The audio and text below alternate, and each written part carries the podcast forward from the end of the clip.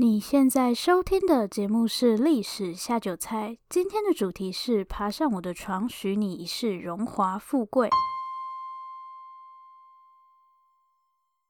Hello，欢迎来到历史下酒菜。今天是我们的第十四期节目。在正式开始今天的节目之前，还是要拜托大家帮我到 Apple 的 Podcast 里面打新评分加留言哦，感谢大家，最爱你们了。这里跟大家公告一件事情：以后节目的留言回馈跟算是我自己的碎碎念吗，都会挪到节目的最后。有兴趣的话，再麻烦帮我听到最后哦。三月八号的妇女节刚刚过完，所以我决定来谈谈让所有女生都恨得牙痒痒的小三，今天的主题就是爬上我的床，许你一世荣华富贵。对，今天的标题也是很耸动，但我觉得很符合今天节目所要表达的东西。现在如果讲到小三或是情妇，基本上就跟过街老鼠没两样，对不对？反正就是一种大家都很讨厌的存在。这种破坏别人感情啊，介入别人婚姻的人，就是道德败坏，应该被强力谴责。如果有个人跑出来说自己是小三是情妇，大家一定会觉得说这个人也太不要脸了。当情妇就是见不得光，但大家知道吗？在历史上，曾经有一段时间，情妇是作为一种身份被认可的。有情妇并不奇怪，当情妇也不是什么可耻要被人人喊打的行为。听起来有点惊世骇俗，或是怎么说很前卫吗？不过历史就是这样，永远都有你意想不到的事情发生。好，下面我们来说说这个听起来很难以置信的故事。故事的主角是法国的国王们。虽然我下面要说的这个状况，其实在欧洲各国王室都可以看到，但毕竟首创这个制度的是法国王室，所以我们就让法国人来担任这期节目的主角吧。很多法国国王都有情妇，其实这好像也蛮正常的，一点都不意外。但这些情妇并没有像我们所想象的那样受到众人唾弃，也不需要躲起来，可以正大光明的出现。为什么呢？因为这些情妇的身份是被认可的，而且是经过皇室的认可，就好像皇后那样，情妇也是一个头衔，一种身份。这就是王室情妇制度。在传统中国皇帝的后宫，除了皇后之外，不是还有很多嫔妃吗？我们也不会觉得这些嫔妃见不得人，有点类似这样。传统中国的婚姻观念其实也是一夫一妻，妻只有一个，就是原配正宫。以皇帝来说的话，皇后就是妻。那其他后宫嫔妃呢？他们就只是妾，只是妾可以有很多。在传统欧洲也是这样，基督教提倡一夫一妻制嘛，所以妻就是指皇后，那情妇就是在皇皇后之外的一个身份。不过她跟传统中国的后宫嫔妃还是有点不太一样，因为皇室情妇并不完全属于国王，这等等后面会提到。我们先来谈谈关于王室情妇究竟是个什么样的制度。简单来说，就是在皇后之外，国王可以合法的去跟另外一个女性保持关系。事实上，国王不一定只有一个情妇，但被认可的王室情妇在同一个时间里只会有一位。首席情妇的概念吧，首席情妇可以随时换人，但不会一次出现好几个，一次就是一个。其他的情妇就不是这么正大光明的存在了，除非你可以想办法让自己变成首席情妇。当上情妇有什么好处呢？第一个就是可以获得财富，不然题目就不会那么刻意强调荣华富贵。你可以像领薪水那样获得津贴，不过多少就是看国王高兴了。另外，国王也会册封首席情妇，有时候是直接就是对情妇进行册封，但也有可能是。册封情妇的丈夫，对，你没听错，首席情妇也有可能是人妻，获得爵位，自然而然就可以享有贵族的各种特权，像是领地、税收之类的。作为国王的首席情妇，除了会从国王那边收到很多礼物外，大臣或是其他贵族也可能出于各种目的来贿赂首席情妇，所以看起来是真的过得非常开心。至少可以肯定的是，钱绝对多到你花不完。享受这么多，那情妇的工作到底是什么呢？很简单，就是让国王开心。至于怎么个开心法，就请大家自行想象喽。所以情妇存在的目的，就是为了让国王开心，然后情妇自己也可以得到很多钱。可是到底为什么会需要这样的制度呢？这就要回到婚姻制度的本质去讨论。在现在的观念来说，结婚一定是因为两个人彼此相爱嘛。诶，我做这一期不是要告诉大家说情妇是很合理的存在？你没有活在十七、十八世纪，现在已经二十一世纪喽。所以我每次听到说结婚不是只是两个人的事，都很无言。要不然呢？不是两个人，是要三个人吗？结婚就是两个人的事啊，干嘛扯什么家庭？日子是你要过还是你爸妈要过？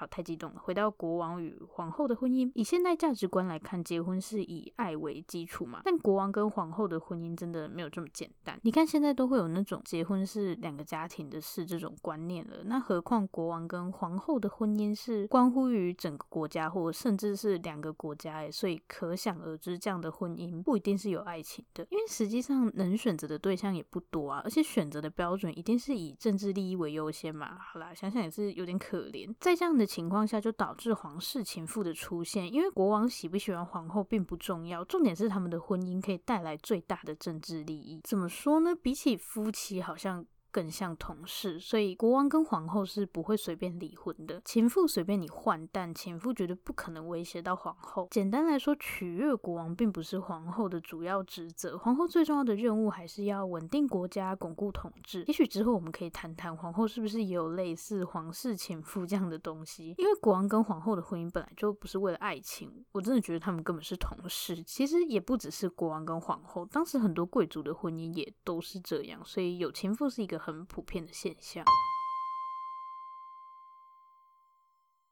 今天的节目我下了一个很耸动的标题，就爬上我的床，许你一世荣华富贵。听起来这些情妇接近国王就是为了钱。国王跟情妇之间到底有没有真感情，可能只有他们自己知道。但为什么我要刻意去说钱呢？我前面说当情妇不会受人非议，其实一半对一半错。确实你不会因为当情妇这件事情被其他人批判，但这并不代表这些皇室情妇很受欢迎。只不过他们被讨厌的理由是出身低微。国王会接触。住的人不外乎都是一些贵族，这些人最喜欢瞧不起别人的。偏偏大部分国王的情妇出身都不好，也是有少数贵族出身的皇室情妇。可是，一般这样的情妇并不会被排挤。所以问题不是当情妇，有问题的是家世背景。最有名的情妇应该是路易十五的庞巴杜夫人，因为庞巴杜夫人在政治上有一定的影响力。但这不是因为她是皇室情妇。路易十五的另一个皇室情妇杜巴利伯爵夫人就对政治没什么兴趣，所以庞巴杜夫人确实是很有政治手腕，不过在贵族的小圈圈里，庞巴杜夫人不是很受欢迎。还有人说什么她的姓氏很像鱼，所以就拿这个来笑她，超幼稚的。因为庞巴杜夫人的出身也不高。目前有两种说法，一种是金融家的女儿，或是包税人的女儿。包税人就是在法国大革命前负责替国王收税的人，因为收税其实蛮麻烦的，所以有一种制度是我画一个地理范围，然后找一个包税人，你每年要固定缴一笔费用给国库，那在你负责的这个区域。你就有征税的权利，就是把收税的工作外包出去。但不管是金融家或是包税人，其实都无所谓啦，因为出身都不高嘛。另外，刚刚有提到的杜巴利伯爵夫人，出身也很普通，就是一个裁缝的女儿。另一个路易十五的情妇米莉考隆夫人则出身资产阶级。虽然这些情妇并不是真的很穷，或是过得很惨，但他们的身份也不算高贵，因为不是贵族。哦，对，我讲米莉考隆夫人是为了埋下一个小伏笔。米莉考隆夫人在当上路易十五的情妇之前有一个情人叫做卡萨诺瓦，没有意外的话，下一期节目的主角应该是他。其实今天本来就是要讲卡萨诺瓦的故事，但莫名其妙就先做了情妇的主题。那么这些女性成为国王的情妇，到底是不是出自于爱情呢？很难说他们之间没有爱情，但国王跟这些女性一开始会相遇，绝对不是因为什么缘分。很多情妇在还没有成为情妇之前，就是看准这个位置了。我前面一直说路易十五搞得好像他超花心的样子，所以现在我来讲路易十四。不过凭良心讲，不管是路易十五还是十四，情妇真的都超级多，都有十几个吧。所以路易十五很花心是事实，不是我刻意营造的假象。只是路易十四也半斤八两。好，下一位是路易十四的情妇方达基夫人。方达基夫人跟前面提到的几位情妇不太一样，因为她来自一个古老的贵族家庭。那出身贵族的方达基夫人为什么会成为路易十四的情妇呢？虽然方达基夫人出身贵族，但当时他们的家族状况况并不好，所以就打。算把方达基夫人送进宫里来挽救家族的命运。不过，方达基夫人当前夫的时间并不长。为了争夺首席前夫的位置，很多人都是斗来斗去的。又要回到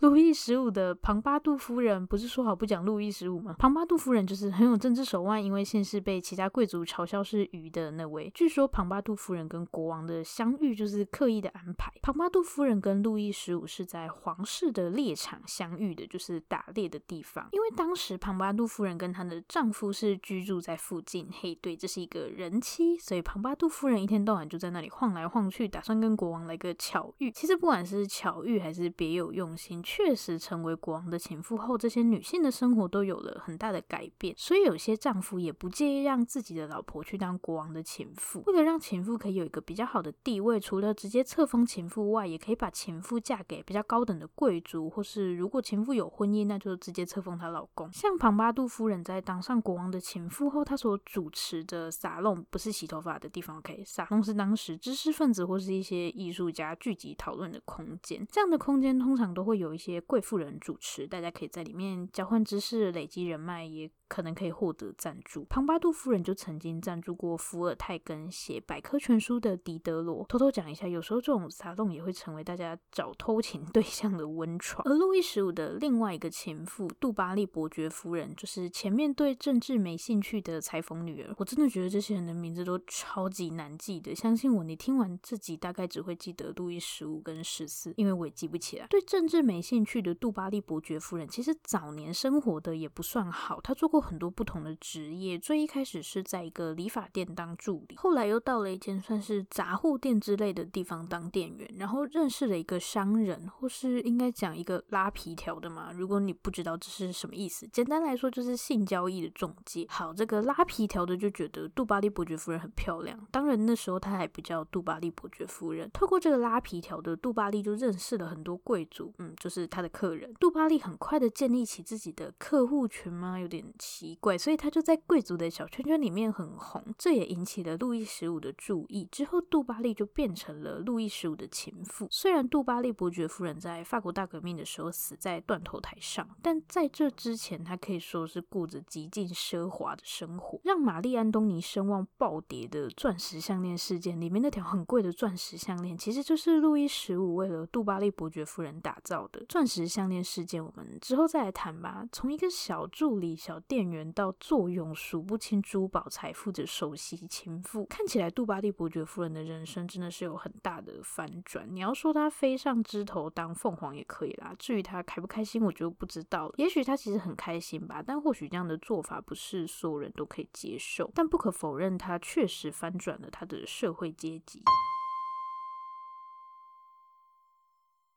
今天的重点整理，嗯，对，希望大家都可以基于爱去结婚。为什么会有皇室情妇出现呢？就是因为皇室的婚姻有太多责任跟义务了。祝大家的婚姻都可以是开心的。好啦，下面就是我们阅读听众留言的时间了。这则留言是在二月二十一号，来自刚爱上 Podcast 的阿伦。阿伦说：“粉棒的节目，嗯，不敢当，不敢当，我都不只是更新，超欠打的，各种爱，声音、语调、语速有趣，嗯，我也很爱你们。